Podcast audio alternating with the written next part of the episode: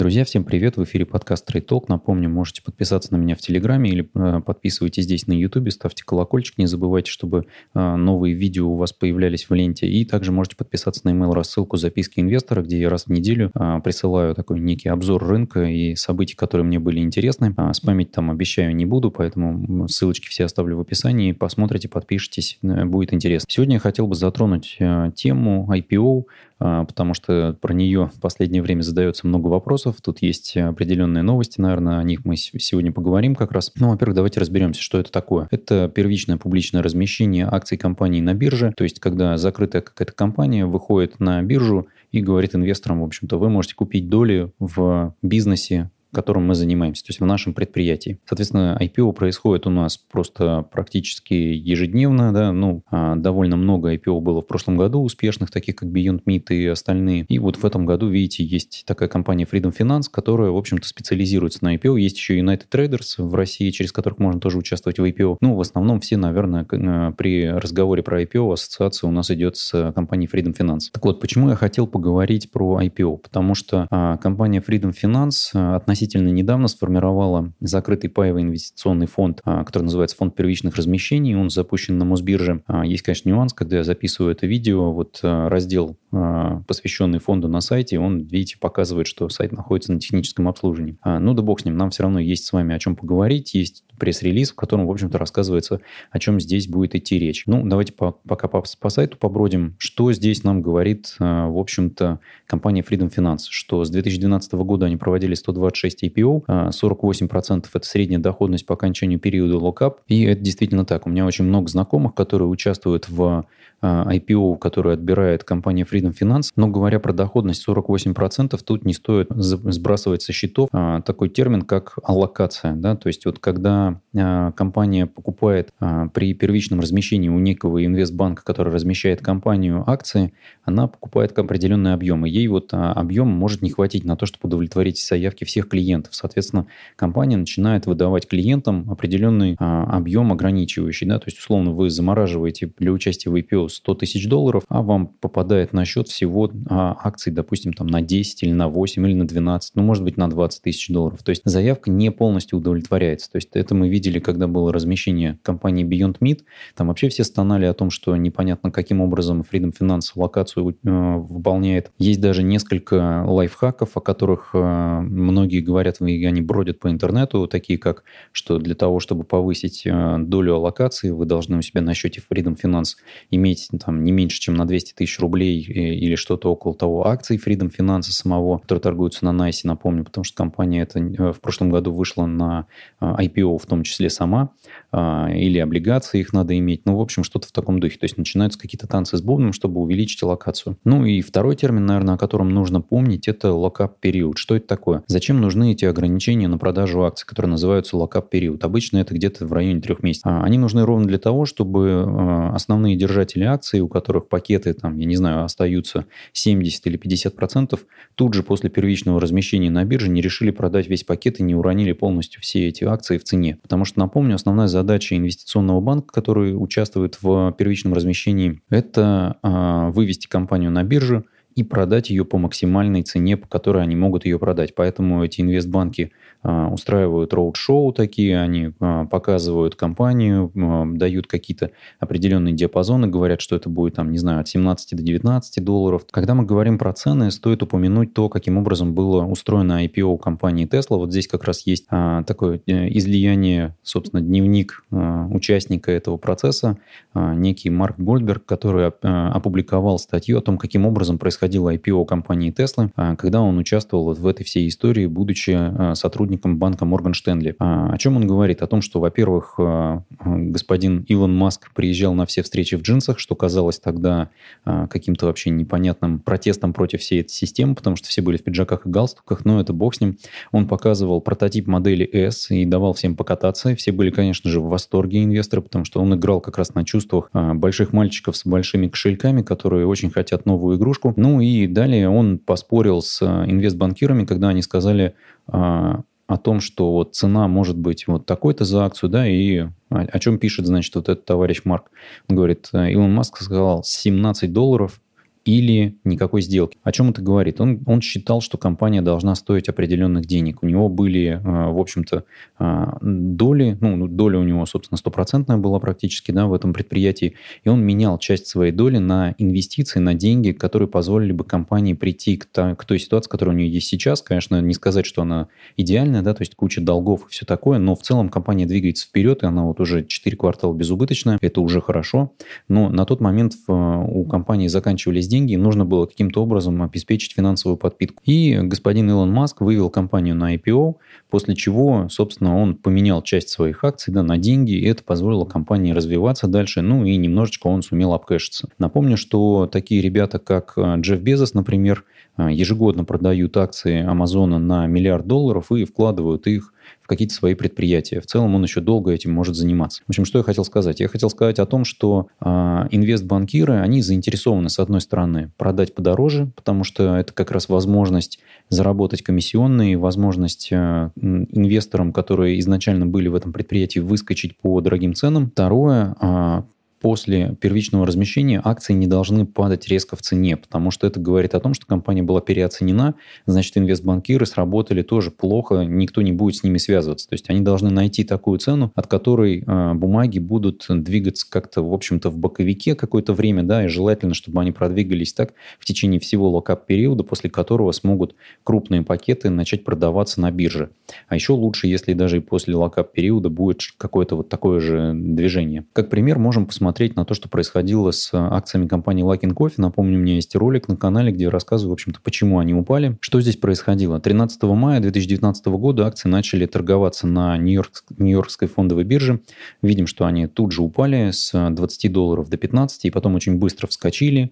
И вот долго держались в боковике. Да, мы видим, что они держались, собственно, с 5 месяца по 7. Пара месяцев дальше был резкий скачок. И, в общем-то, а, в целом все равно бумаги держались в боковом тренде, и вот в конце прошлого года они начали взлетать. В феврале они стоили уже 50 долларов за бумагу, и дальше было, в общем-то, падение мартовское, и оно закончилось, в общем, просто крахом этой компании, потому что компания э, согласилась с тем, что она подделывала финансовую отчетность. Ну и дальше произошел делистинг бумаг. Э, в общем-то, 10 августа они вот у нас, видите, котировки какие-то еще имеются, но бумагами этими уже торговать невозможно. О чем я хотел сказать, показывая вот график Лакин Кофе, да, что не, не все компании, которые выходят на IPO, показывают такую же динамику цен а, акций, как компании Tesla или Амазоны и прочие, и прочие. Да? То есть зачастую многие компании, которые выходят на IPO, они могут показать негативную динамику. А, можем вспомнить 2000 год и кризис доткомов, когда все выходили на IPO, а заканчивалось это тем, что акции их просто не стоили ничего. Ну и вот на этом фоне много разговоров идет о том, стоит ли участвовать, не стоит участвовать. Вот компания Freedom Finance отбирает, видите, достаточно интересные IPO, в которых итоговый перформанс, конечно, если бы у вас э, аллокация была та, которая надо, было бы 48%, но э, есть инструмент, который позволит вам, в общем-то, участвовать в IPO, даже если вы не думаете э, открывать счет во Freedom Finance, думать про эти локап-периоды и аллокации. Ну и тем более по итогам этого года да, мы видим, что IPO теперь доступно только квалифицированным инвесторам. Законодательно у нас, в общем-то, все эти лазейки начинают закрываться. Freedom Finance организовал закрытый паевый инвестиционный фонд, фонд первичных размещений. Что это такое? Это в упаковке ПИФа, в общем-то, фонд, который будет инвестировать в отобранные IPO от компании Freedom Finance. Что это означает для нас? Для нас это означает, что нам не нужно думать о том, э, участвуем мы в IPO или не участвуем, потому что э, по умолчанию фонд будет равными долями участвовать во всех IPO, которые э, организовывает компания Freedom Finance для нас с вами, да, для российских инвесторов. При этом фиксация будет происходить по истечении трех месяцев с момента покупки. То есть по завершении локап-периода фонд будет продавать эти активы и перекладываться в иные активы. А, ну, часть средств, которая, в общем, не будет использоваться, она будет сидеть в облигациях, и вот, в общем-то, они будут инвестироваться. И тут речь идет про максимальные алгоритмы и все в таком духе. А чем ценен, на мой взгляд, этот фонд? Первое, он торгуется на московской бирже. А, об этом есть определенная новость, да, вот здесь как раз, которую мы смотрим с вами. И есть страничка этого фонда на московской бирже. Видим котировки его, достаточно серьезно вырос в цене с 930 рублей за штуку до 1280. При этом помним, что до того, как этот фонд размести, разместили и запустили на московской бирже акции фонда, он был доступен клиентам Freedom Finance, и доступен он был, насколько я помню, по цене от 800 рублей, что ли, или что-то в таком духе. Соответственно, все участники, кто а, клиенты Freedom Finance, которые купили этот фонд еще до того, как его разместили на московской бирже, они, в общем, неплохо заработали, да, заработали практически 50%. А, выглядит это достаточно интересно. Я думаю, что этот фонд будет а, очень востребованным, потому что сейчас мы видим, что достаточно высокий приток идет инвесторов на а, фондовую биржу. Все перекладываются из депозитов. Очень много молодых инвесторов, которые заходят через приложение и инвестируют. И э, здесь есть одна, наверное, подводная скала, что называется, которая скрывается в этом всем, потому что самым модным приложением для инвестиций среди, в общем-то, миллениалов и мобильных телефонов это, конечно, Тиньков а, инвестиций является. И Тиньков а, не допустил в свой каталог этот фонд. Ну, для того, чтобы вы больше понимали, компания Тиньков не показывает все инструменты, которые работают на московской бирже. Напомню, что они используют на, на самом деле для неквалифицированных инвесторов позволяют да, иметь доступ только к двум биржам, московской бирже и питерской бирже, но вы не видите все инструменты. Вы видите только определенные акции и определенные облигации. Ровно те, которые аналитики Тинькова допустили. Они считают, что инструмент должен быть ликвидным а, и все в таком духе. А, ну и есть ряд ограничений, которые, в общем-то, выглядят э, такими, что они не хотят, чтобы определенные инструменты конкурировали с их собственными инструмент, инструментами. Например, фонды Тинькофф Инвестиций доступны в рублях, евро и долларах. Фонды Финекса в каталоге Тинькоффа доступны только в рублях. Они не хотят, чтобы долларовые фонды, которые инвестируют в еврооблигации в долларах, конкурировали с их собственными фондами. Соответственно, вот вводят такие ограничения. Многие об этом не задумываются, но в целом это как раз ограничение, за счет которого Тинькофф Инвестиции зарабатывают на нас больше в том числе, да, потому что они не дают а, все конкурентные инструментарии, которые доступны на московской бирже для нас на выбор, а, но при этом дают свои, на которых они могут иметь комиссии, да, потому что чем больше пайщиков этих, этих фондов, тем больше комиссий за управление управляющая компания получает. При этом, если мы посмотрим таких, а, в общем-то, брокеров, как Сбербанк или ВТБ хотя бы, да, то у них фонд первичных размещений от Freedom Finance, он уже доступен в каталоге, вы можете зайти, посмотреть и купить. Я, в общем, ровно это и сделал у себя в а, ВТБ а, инвестициях. У меня есть счет в ВТБ, в Сбербанке у меня нет, у меня есть еще в Альфа Капитале. А, там у меня немножко другой фонд, о нем я в следующем ролике расскажу. Собственно, в ВТБ я покупаю только фонд первичных размещений сейчас, у меня там только рублевое вложение. Чем полезен, наверное, интересен этот фонд? Ну, кроме того, что мы можем, будучи неквалифицированными инвесторами, участвовать в IPO всех, которые отбирает Freedom Finance. При этом потенциально мы с вами получим, ну, наверное, не 48% доходности за время, собственно, э, проведенное в этих э, IPO-шечках, да, э, с посредней доходности, а я думаю, поменьше будет, потому что там есть определенная комиссия за управление, плюс э, я думаю, что э, когда они говорят про период с 2012 года и все усредняют, да, бывает, в общем-то, не так все хорошо, когда мы смотрим на средние цифры, если мы инвестируем в определенный момент времени, потому что можем попасть, попасть на неудачное стечение обстоятельств и неудачную рыночную ситуацию. Но так или иначе, этот фонд, во-первых, инвести... позволяет нам не квалифицировать квалифицированным инвесторам в большинстве своем выйти на рынок IPO. А, это первое. Второе, а, комиссию он имеет достаточно мало – а, локап-периоды, третье, это локап-периоды, они будут там достаточно э, ну, теми же ограниченными э, тремя месяцами. Четвертое, аллокация будет максимальной, насколько я понимаю, потому что Freedom Finance выгодно как раз-таки этому фонду удовлетворять наибольшее количество заявок, потому что чем, чем интереснее он будет показывать динамику, тем больше они денег за управление получат. А, ну и, наверное, пятое, это а, валютный хедж сам фонд инвестирует в долларах, потому что все IPO, в которые они инвестируют, они инвестируют, соответственно, мы паи покупаем на московской бирже за рубли. Это означает, что инвестируя свои рубли, сейчас мы имеем здесь страховку э, от падения курса валюты. Да? То есть э, любая валютная переоценка будет давать нам доход в рублях. Соответственно, есть э, и минус у этой всей истории. Да? А, даже если в валюте стоимость чистых активов фонда не поменялась, мы с вами за счет валютной переоценки получаем доход, который будет облагаться НДФЛ. Но э, у нас есть с вами, напоминаю, есть вот этот плюс в виде налоговой льготы на три года владения ценными бумагами, которые котируются на московской бирже. Это означает, что сам по себе фонд, в общем-то, такая упаковка для квалифицированных инвесторов, которая доступна через паи этого фонда неквалифицированным инвесторам, да, и, в общем-то, э, получается, что это такая лазейка с точки зрения нашего законодательства регулятора, э, и, в общем, таким образом регулятора и обошли с его ограничением для доступа на такие рискованные инструменты, как IPO. Какие риски здесь есть? Ну, во-первых, э, в тот момент, когда начнет все сыпаться в очередной раз у нас и все будут кричать «кризис, караул», э, новые IPO будут показывать негативную динамику, потому что в такие периоды э, мало кто верит в IPO-шечки, все начинают говорить, что, в общем, ничего хорошего не произойдет, и по прошествии трех месяцев обычно в такие периоды многие компании начинают торговаться хуже. Какие здесь есть у нас с вами в этой части страховки? Ну, во-первых, это, конечно же, нюх аналитиков Freedom Finance, которые отбирают IPO для своего каталога ровно те, которые а, потенциально показывают э, динамику хорошую. То есть, если мы посмотрим, да, то здесь видим, что в первый день торгов, видите, 175%, 55%, 41%, 102% и прочее, прочее. То есть, если мы их все посмотрим, там, конечно же, будут какие-то сумасшедшие цифры. По многим из этих IPO, видите, есть с отрицательной динамикой, но это в первый день, да. Тут ключевое, это что мы с вами должны видеть, что происходило по прошествии трех месяцев, когда локап-период закончился. И это, конечно, интересно. Вот здесь, видите, первый день, здесь к концу локапа 16,2. А, вот таким образом это может быть. Да? И вот здесь пошли локапы, которые показывают, что тоже динамика-то есть везде а, разная, да, то есть где-то 100, где-то минус 10, но нигде мы не видим с вами минус 50, минус 40. Это означает, что в целом, как бы, в общем, а, не, ну вот есть, да, видите, какой-то Smile Direct Club какой-то, минус 66%, минус 75, минус 25. Ну, в общем, есть не очень хорошие, конечно, видите, IPO-шечки, но в целом они, в общем, выглядят неплохо. Но тут нужно понимать, что этот фонд не, не должен для вас являться единственным вложением.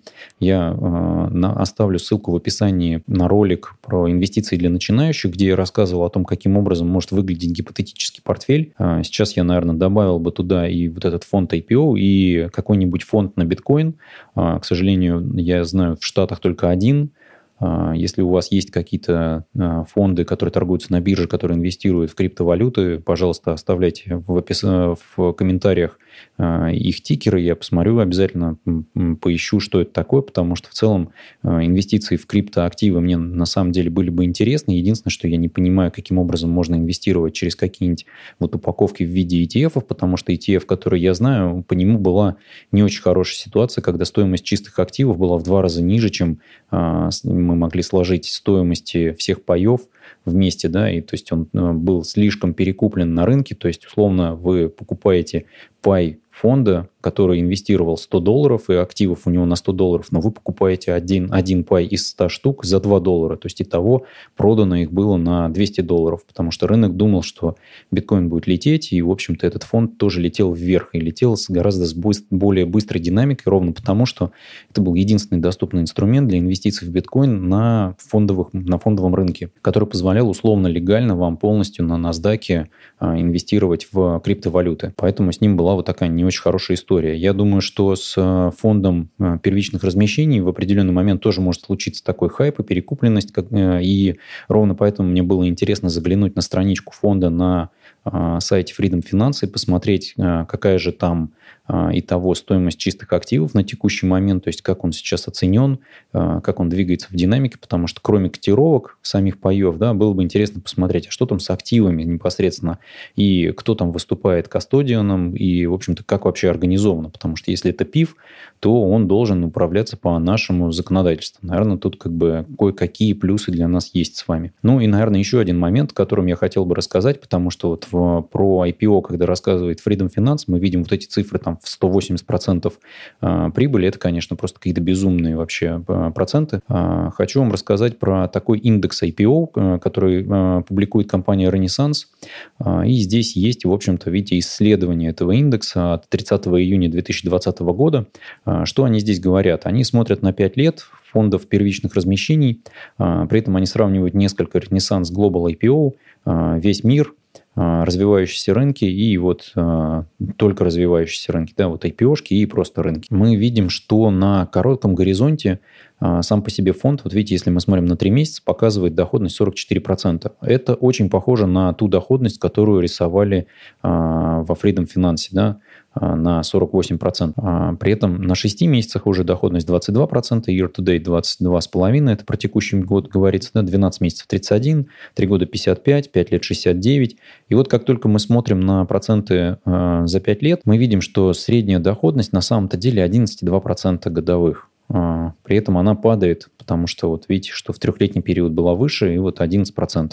При этом, если мы смотрим на IPO во всем мире, которые происходили, мы видим, что они давали как раз еще меньше, они давали всего 7%, то есть это, по сути, даже ниже, чем а, индекс S&P 500. Но тут, конечно же, есть определенный момент, да, который говорит о том, что все-таки закрытый пиф этот может быть нам интереснее давать доходность выше. Почему я э, назвал все эти цифры и почему все-таки говорю о том, что этот фонд может дать больше? Потому что если мы посмотрим здесь на 3 месяца и на полгода, мы видим, что э, этот индекс, э, в общем-то, показывает хорошую динамику. Я думаю, что этот фонд тоже будет показывать аналогичную динамику, где-нибудь там 20%, 15% может быть максимум будет падать, но может быть и до 40% будет доходить. Но почему на долгом горизонте все эти компании начинают падать в цене, да, потому что мало кто из бизнесов выживает вообще в принципе в пятилетнем горизонте. Многие, кто выходит на биржу, они показывают хорошую динамику, показывают хорошую стратегию, но в целом реализовать ее не могут, поэтому рынок начинает смотреть на них более трезво, убирать э, хайп из оценки, и, в общем-то, компания начинает падать в цене. Это приводит к тому, что вот в целом, если мы посмотрим на 5, пятилетний горизонт компаний, которые выходили вот на биржу, да, и которые вроде как должны быть а, сейчас оцененными а, гораздо выше, они, в общем, показывают не, не очень хорошую динамику. Но при этом новые истории, которые выскакивают на биржу на текущий, в текущем моменте, когда деньги не стоят ничего, все перегрето, они, конечно же, показывают очень хорошую динамику. Мы видим, что здесь доходности высокие. Поэтому фонд, который будет держать наши деньги в IPO только 3 месяца, по итогам трех месяцев будет выходить из них и, в общем-то, размещать деньги в других IPO, которые выходят вот на текущем рынке, когда э, рынок в целом от экономики оторвался и пробивает новые высоты, при том, что у нас мы в том числе штурмуем новые высоты по банкротствам и по э, безработице, конечно, этот фонд будет показывать хорошую динамику, тем более номинированный в рублях.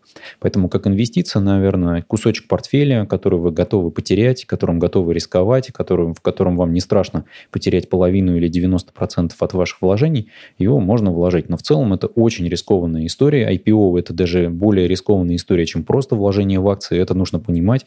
То есть это не необычные акции. Это акции, которые вы пока не знаете, как показывали себя с точки зрения истории. Вы не знаете эти компании, вы не знаете, как они развиваются, вы не видели ни одной квартальной отчетности. В лучшем случае вы видели проспект от инвестбанка. Это означает, что верить в этот бизнес можно только просто потому, что вы уверены или, я не знаю, вам понравилось название компании, которую вы прочитали. А, риски здесь достаточно высокие. Ровно поэтому полезно использовать аналитику вот э, таких ребят, как Freedom Finance, потому что там сидят аналитики, которые пытаются изучать все эти проспекты IPO и добавлять их в каталог, потому что, конечно, если они будут участвовать во всех IPO, которые есть на американских фондовых биржах, они, конечно, показали бы не очень хорошую динамику. Ровно это мы и видим с вами в, в этом индексе FTSE Renaissance Global IPO Index Series. Да? Хотя э, даже в нем мы видим, что на трехмесячном горизонте, на локап-периоде э, этот фонд показывает, точнее, не этот фонд, этот индекс показывает 44% доходности, на шестимесячном 22%, что, в общем, очень много для э, рынка и тем более для долларовых вложений. Поэтому, наверное, если вы готовы рисковать какой-то суммой, можно попробовать использовать этот инструмент. Ни в коем случае это не является инвестиционной рекомендацией. Когда вы вкладываете свои деньги, вы должны понимать в полной мере вот эту э, совокупность рисков и совокупность доходности, которую вы можете получить. Э, будьте осторожны, тем более в текущем моменте. Берегите себя, э, подписывайтесь на канал, ставьте лайки. Если что-то непонятно, задавайте вопросы в комментариях. Если непонятно совсем, можете написать в Телеграме. Есть чат специальный для общения, там можно задавать вопросы. Комьюнити еще вам тоже поможет с ответами на эти вопросы. В общем, не забудьте поставить колокольчик, если подписались, чтобы не пропускать видео на канале. Удачи вам в ваших инвестициях и до новых встреч.